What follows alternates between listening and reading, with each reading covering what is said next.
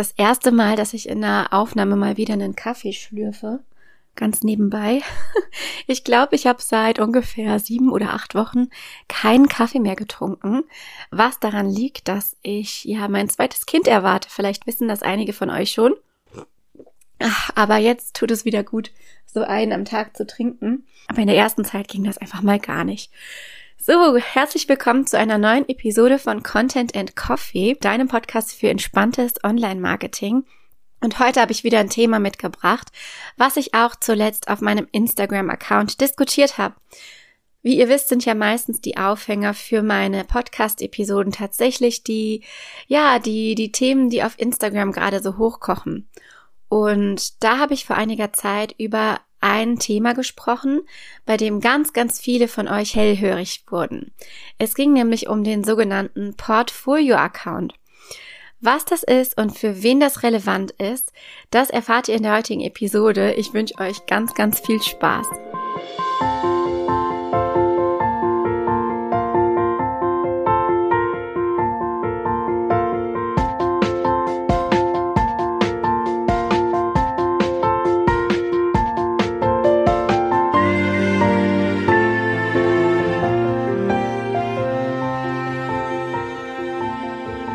Wenn du VA bist, also als virtuelle Assistenz arbeitest, vielleicht aber auch eher im Agenturbusiness bist oder einfach Dienstleistungen hast und ich sag mal Instagram an sich nicht dafür da ist, um Sales, um deine Sales voranzutreiben, sondern letztendlich einfach der Auffindbarkeit dient, dann bist du jetzt hier in der Folge genau richtig, denn dann ist nämlich der Portfolio-Account gegebenenfalls ein Thema, was dich interessieren könnte. Vor einiger Zeit hat mir unter einer ähm, einem Post, wo ich ähm, mein, ja meiner Community erlaubt habe, Fragen zu stellen, hat nämlich eine VA namens Jenny kommentiert, dass sie immer das Problem hätte, dass sie ihre Kunden immer ja immer bevorzugen würde und sich selbst und ihren eigenen Account hinten anstellt. Das ist jetzt ja kein richtiges Problem in dem Sinne, sondern einfach eine, eine Feststellung und natürlich auch einfach eine ganz klare Vergabe von Prioritäten ihrerseits, was man erstmal nur beglückwünschen kann. Denn natürlich, wenn man sich auf umsatzbringende Tätigkeiten fokussiert, was ja alle irgendwie tun sollten, dann ist es natürlich ganz logisch, dass der eigene Instagram-Account erstmal so ein bisschen hinten runterfällt. Und ich glaube, mit diesem Thema treffe ich ganz, ganz viele mitten ins Herz sozusagen oder mitten in ihr, in ihr Bedürfnis. Denn ich höre das wirklich an jeder Ecke, dass für Instagram keine Zeit da ist, weil Kundenarbeit im Fokus steht oder weil einfach so viel anderes zu tun ist. Und für mich ist das gerade für alle relevant, wie eben schon gesagt, die selbst Dienstleistungen umsetzen. Das heißt zum Beispiel für VAs, also virtuelle Assistenzen in den verschiedensten Bereichen oder auch für eher Agentur-Businesses, die natürlich in erster Linie Kunden betreuen und die meistens auch ihre Kunden über Weiterempfehlungen bekommen und gar nicht so sehr, ja, oder über die eigene Website noch und gar nicht so sehr über Instagram. Also, wenn das auf dich zutrifft, dass du jetzt denkst, hm, ich fühle mich irgendwie abgeholt, dann möchte ich dir heute eine Art und Weise vorstellen, Instagram für dich zu nutzen. Und das ist der sogenannte Portfolio-Account. Ich weiß gar nicht, ob es den Begriff offiziell gibt. Das ist wie immer so bei meinen ähm, Podcast-Episoden. Ähm, Portfolio-Account ist ein Begriff, den ich dafür einfach sehr passend fand, denn manche, gerade auch so Fotografen oder DesignerInnen, haben ja klassischerweise ein Portfolio, um dort eben ihre Arbeiten auszustellen, um quasi zu zeigen, wer sie sind, was ihre Arbeiten sind, etc., um einfach damit, ja, damit eben zeigen zu können, es gibt mich, ich bin da und das kannst du bei mir bekommen. Und grundsätzlich ist der Portfolio-Account an sich nichts anderes. Denn für alle, die jetzt sagen, Instagram ist nicht mein Geschäft. Es ist erstmal überhaupt nicht Teil meines Kerngeschäfts, wie jetzt zum Beispiel bei mir. Und es ist auf der anderen Seite auch nicht notwendig, dort eine Reichweite aufzubauen, weil ich zum Beispiel schon genug Kunden habe. Also das heißt, ich habe eh keine Kapazitäten für Neukunden. Oder auf der anderen Seite sage, mir ist es gerade gar nicht so wichtig, eine Sichtbarkeit aufzubauen, auch nicht langfristig, sondern ich bin und bleibe, ich sag mal, das klingt jetzt ein bisschen doof, aber ihr wisst, wie ich das meine, die Person im Hintergrund. Ich bin nicht die, die eine Präsenz Präsenz haben muss im Sinne von, ich muss nicht als Personal Brand auftauchen und bekannt werden, sondern ich bin einfach diejenige oder derjenige, die eben die Dienstleistungen umsetzt und beziehe meine Kunden auch übers Netzwerk und über andere Kanäle und gar nicht so sehr über Instagram. Dann muss man sich natürlich mal selber fragen, warum bin ich denn dann überhaupt gezwungen, auf Instagram aktiv zu sein oder warum fühle ich mich gezwungen, ja fast schon genötigt dazu. Das ist das, was mir ganz oft rückgemeldet wird. Ja, aber man, man muss doch heutzutage auf Instagram aktiv sein, ist dann etwas, was viele sagen. Und das finde ich eben nicht. Also ich finde natürlich, ist es wichtig, eine Präsenz zu haben und auffindbar zu sein. Aber wenn du nicht über Instagram deine Kunden gewinnst und wenn Instagram dir nicht dafür dient, langfristig zum Beispiel eine Community aufzubauen, weil du in drei Jahren vielleicht irgendwas damit vorhast, dann ist es auch kein Zwang, da jeden Tag oder sehr regelmäßig etwas zu posten. Denn du weißt ja dann scheinbar ganz genau, wo deine Prioritäten gerade liegen, nämlich meistens dann auf der Kundenarbeit oder bei der Kundenarbeit. Und das ist ja völlig fein und völlig legitim und absolut okay. Also erstmal ein bisschen Druck rausnehmen und der, im ersten Step mal fragen oder mal überprüfen, warum bin ich überhaupt auf Instagram? Was erhoffe ich mir davon?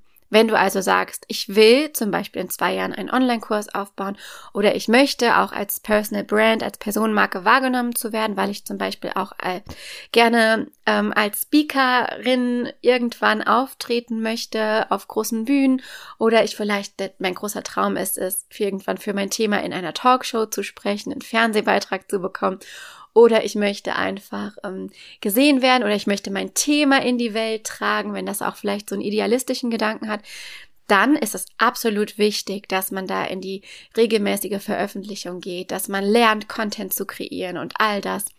Aber wenn du eher auf der anderen Seite stehst und dir denkst, nö, ich habe hier meine Kunden und wenn ich neue Kunden aufnehme, dann sind die Plätze sowieso direkt voll, weil ich über mein Netzwerk die ganze Zeit Kundenanfragen reingespült bekomme. Vielleicht generierst du deine KundInnen auch hauptsächlich über deine Website oder über ähm, andere Netzwerke oder Kreise, in denen du vielleicht sprichst und aktiv bist. Vielleicht ist es auch nicht die Plattform Instagram, sondern eher LinkedIn oder du betreibst eh, sag mal, Kaltakquise und kriegst deine Kunden eher darüber. Na, dann ist es doch auch kein Zwang, dass du dich da verkrampfst, um täglich dir irgendeinen Content aus den Fingern zu saugen, wenn ja sowieso in deinem Business keine Zeit dafür da ist. Oder du vielleicht sagst, ich möchte eigentlich nur mit Werbeanzeigenschaltung arbeiten. Also ich habe vielleicht sogar einen Funnel, der komplett automatisiert über Werbeanzeigen läuft und muss deshalb gar nicht regelmäßig posten, sondern stecke lieber Geld in das Marketing. Ähm, na dann, ja, wo also, wo also kommt der Druck her, dass man das tun müsse? Ich glaube, weil das seit Jahren ganz, ganz viele da draußen sagen. Du musst aktiv sein und wenn du nicht aktiv bist, wirst du vom Markt gespült. Und weil dieses Angstmarketing und dieses FOMO haben da echt eine riesengroße Rolle spielt, ne? Also Fear of Missing Out, ähm, die Angst, etwas zu verpassen, wenn man nicht auch eben aktiv ist. Erster Schritt ist also, um das nochmal zu wiederholen, erstmal überprüfen, warum bin ich auf Instagram. Was ist das, was ich mir davon erwarte? Und die zwei unterschiedlichen Wege habe ich dir ja schon genannt. Mein Podcast richtet sich meistens oder in erster Linie an diejenigen, die sagen, okay, ich will eine Sichtbarkeit aufbauen. Daran richten sich auch meine Angebote aus, etc. Aber um euch andere einfach mal abzuholen, es gibt einen Weg, Instagram sinnvoll zu nutzen, ohne dass ihr täglich ins Posten gehen müsst. Nämlich mit dem sogenannten Portfolio-Account. Also überlegen wir mal für diejenigen, die jetzt bei der zweiten Option sind, die jetzt sagen, okay, ich kann nicht täglich posten, ich will nicht täglich posten. Der zweite Schritt ist, sich mal zu fragen, warum bin ich denn dann da? Oder was oder was möchten meine potenziellen KundInnen denn von mir auf Instagram sehen? Möchten sie mich erstens überhaupt dort sehen? Meistens schon. Und zweitens, was möchten sie dort sehen? In der Regel sind das einfach so Dinge wie, dass du auffindbar bist, ist schon mal gut. Also, dass du auffindbar bist auf Instagram, ist schon mal so die erste Sache, denn ich weiß nicht, wie es euch geht, aber ich nutze Instagram mittlerweile, nicht nur Instagram, sondern auch TikTok etc. mittlerweile eher als Suchmaschine. Das heißt, wenn ich zum Beispiel ähm, nach einer neuen Buchhaltungs-VA suchen würde, was ich nicht tue, weil ich bin ganz happy mit meiner lieben Kim, also Grüße gehen raus. Aber falls, dann würde ich erstmal eine kleine Recherche auf Instagram machen. Das heißt, ich würde nach Profilen suchen, die im besten Falle ihr Profil so Keyword optimiert haben, dass ich sie mit dem Schlagwort Buchhaltung oder Backoffice oder eben VA oder ähm, die Tätigkeiten einfügen, die ich eben haben möchte, dass sie das so aufgebaut haben, dass ich sie über diese Keywords finden kann, über eine ganz stinknormale Recherche und Suche. Dann ist der Instagram-Algorithmus ja auch nicht blöd, sondern schlägt einem ganz oft dann, wenn man mal ein Profil gefunden hat, auch ähnliche Profile vor. Das heißt, der Algorithmus erkennt irgendwie, dass es sich dann bei anderen Profilen eben zum Beispiel auch um VAs handelt oder manchmal auch um Profile, die das gleiche Thema beinhalten oder be behandeln. Das heißt also, an der Stelle ist schon mal schlau, wenn man weiß, wie die SEO-Optimierung auf dem Profil funktioniert. Das heißt, wenn man zum Beispiel seinen Namen und seine Profilbeschreibung slash die Biografie, die Insta-Bio so aufgebaut hat, dass man gefunden werden kann über die Suche. Das ist so der erste große Punkt, den ein Portfolio-Account abdecken sollte. Auffindbarkeit.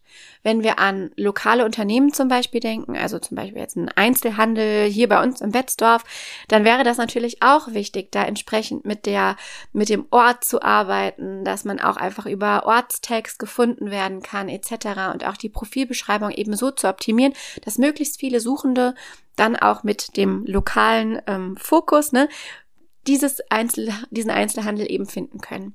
Auffindbarkeit ist wichtig. Das heißt also, auch wenn du sagst, ich will nicht regelmäßig posten, ist es wichtig, dass man dich finden kann.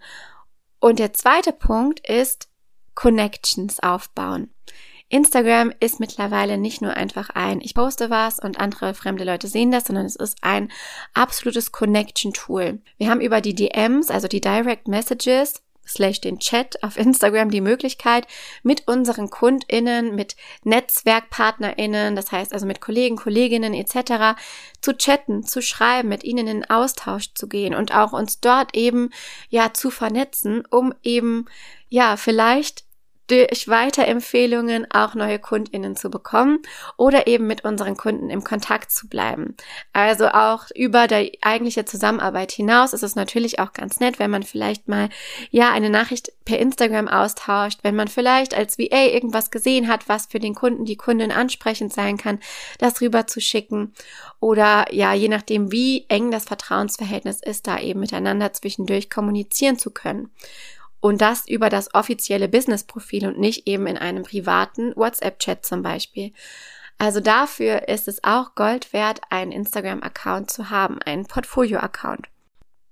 Und der dritte Punkt ist natürlich, dass man auf Instagram wie in einem Art, wie in einer Art Schaufenster beziehungsweise einer visuellen Visitenkarte sein Angebotsportfolio zeigen kann und auch einfach etwas über sich als Person verraten kann. Ich finde ja nichts schlimmer, als wenn ich auf eine Instagram oder Facebook Werbeanzeige klicke und dann auf ein Profil komme, was aussieht wie Kraut und Rüben, wo der Aufbau und die Gestaltung der Anzeige an sich überhaupt nicht zu dem Profil passt, da im schlimmsten Fall auch nur ein Beitrag vorhanden ist, dann bin ich nämlich wieder weg, weil für mich ist das so das Zeichen unseriös, da hat jemand sich nicht die Mühe gemacht, sich ein ordentliches Profil aufzubauen.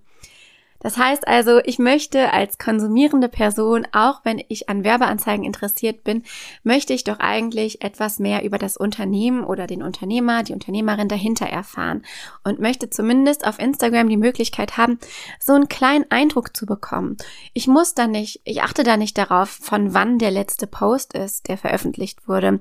Ich achte da auch nicht darauf, dass da regelmäßig Neues kommt, sondern ich achte vor allem darauf, dass da einfach gepflegte Inhalte drauf sind, mit denen ich mich auseinandersetzen kann, ja, mit denen ich mich einfach informieren kann über das Unternehmen oder generell auch über die Person dahinter und über die Themen, die angeboten werden.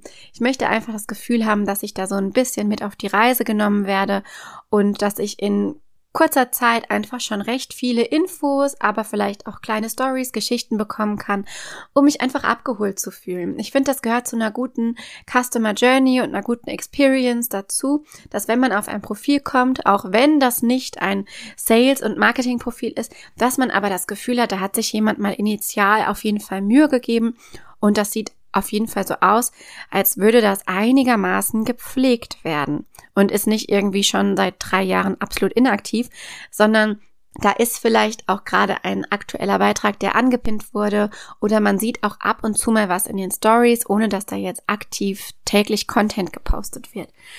Das wäre für mich das Mindestmaß auf einem Portfolio-Account. Und wenn wir mal in Zahlen sprechen, ohne dass man da jetzt eine Empfehlung geben kann, weil ich finde, ein Portfolio-Account kann auch ein Account sein, wo vielleicht auch regelmäßig in einer niedrigen Frequenz was Neues kommt. Aber wenn wir jetzt einfach mal davon ausgehen, man möchte initial einen Portfolio-Account errichten, dann würde ich empfehlen, guckt, dass das Profil optimiert ist, das heißt Profilbild, Profilbeschreibung, Caption, dass da ein paar Highlights angelegt wurden in den Stories, in denen man so ein paar Behind-the-Scenes-Eindrücke bekommt, in denen man vielleicht etwas über das Unternehmen erfährt, in denen man auch mal dich als Person hinter dem Unternehmen sprechen hört. Ich finde, das ist auch immer ein ganz schöner erster Eindruck, wenn ich mir jetzt nämlich vorstelle, ich müsste dich anrufen und wir ähm, Millennials, wir sind ja so ein bisschen, äh, telefonieren ist ja nicht so ganz unsere Stärke.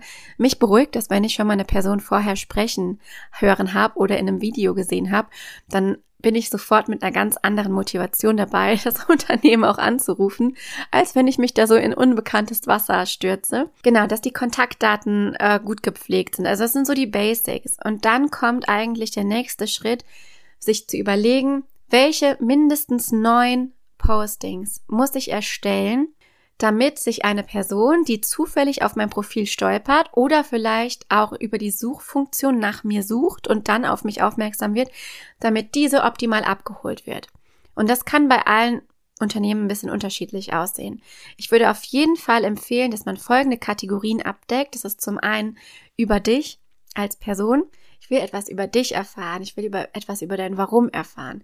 Dann das zweite ist auf jeden Fall, dass die Unternehmensgeschichte aber nicht so langweilig erzählt, wie das jetzt auf einer Über mich-Seite von einem großen Unternehmen stehen würde, sondern dass man einfach ein bisschen was darüber erfährt, was machst du eigentlich, was bietest du eigentlich an, äh, wie ist dein, dein Team aufgestellt oder auch nicht, bist du Einzelunternehmerin, bist du vielleicht VA auf Reisen, die durch die Welt tingelt oder hast du einen festen Wohnsitz, das sind so Nuancen, die ich gerne wissen wollen würde.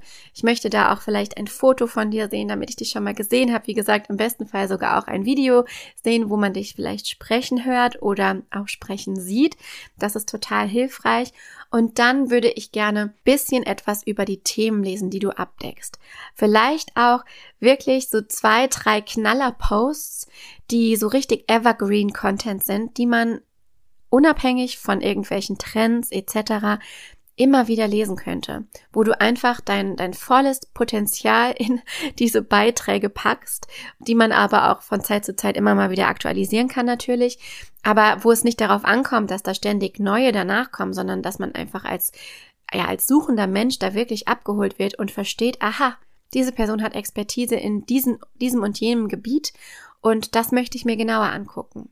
Dann sollten auf jeden Fall Postings mindestens eine, aber vielleicht auch mehrere, je nach Portfolio oder Angebotsportfolio deinerseits, ähm, über deine Angebote eben vorhanden sein, dass ich einfach verstehe auf den ersten Blick, mit wem ich da zusammenarbeite eventuell und was ich bei dir bekomme. Da will ich gar nicht nachsuchen, sondern das will ich einfach sofort wissen.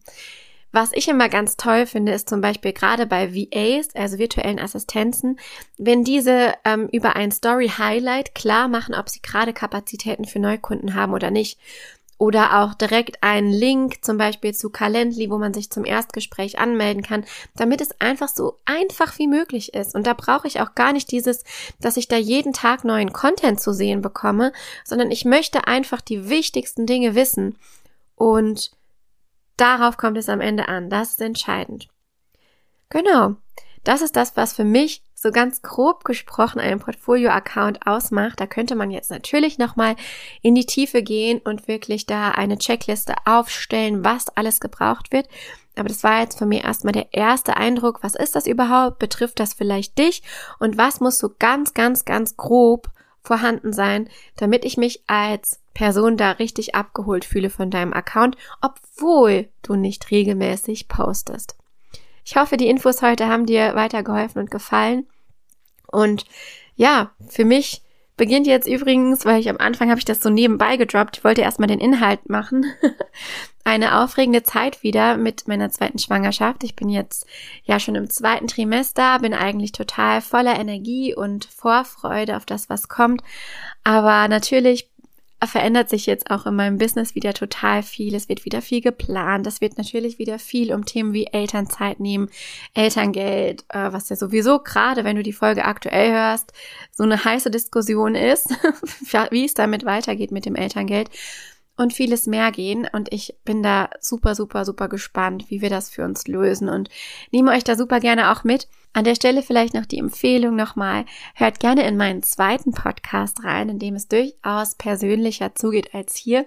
Das ist nämlich der Podcast Grow as We Go, den ich zusammen mit meiner Kollegin Lisa Hidayati, ehemals Socializer, beziehungsweise immer noch Socializer, aber ihr Business dazu ist gerade ja ein bisschen auf Eis gelegt. Ja, mache. Alle zwei Wochen Mittwochs kommt eine neue Episode von Grow as we go raus. Ich freue mich, wenn ihr auch da mal reinhört und mit den Episoden gerne auch interagiert und da der Community quasi beitretet. Das ist nämlich echt ein Herzensprojekt und es macht so viel Spaß, sich mit auch so einer fachkundigen Kollegin wie Lisa über spannende Online-Marketing-Trends auszutauschen, aber auch eben, wie das der Podcastname schon sagt, über die Growth and Lows des Lebens einfach. Lisa ist mittlerweile angestellt in einer, ähm, ja, in einer coolen Position bei dem Unternehmen L'Oreal, auch im Marketing und ich bin weiterhin selbstständig. Lisa hat keine Kinder. Ich habe jetzt ein Kind und bin das zweite Mal schwanger. Wir haben also viele gegensätzliche Themen und deswegen auch auf viele Sachen einfach gegensätzliche Perspektiven oder einfach unterschiedliche Perspektiven, was total cool ist für so einen Austausch und dass man auch immer, ja, dass man auch merkt, dass man nie immer nur von sich ausgehen kann, sondern dass es immer unterschiedliche Leben gibt. Und das finde ich gerade so bereichernd an diesem Podcast. Also viel Spaß beim Reinhören und wir hören uns auch in zwei Wochen wieder und zwischendurch gerne auf meinem Instagram-Account. Und ich hoffe, ja, dass ich auch bis dahin dem täglichen Kaffeekonsum, zumindest dem einen Kaffee, treu bleiben kann. Also bis dann.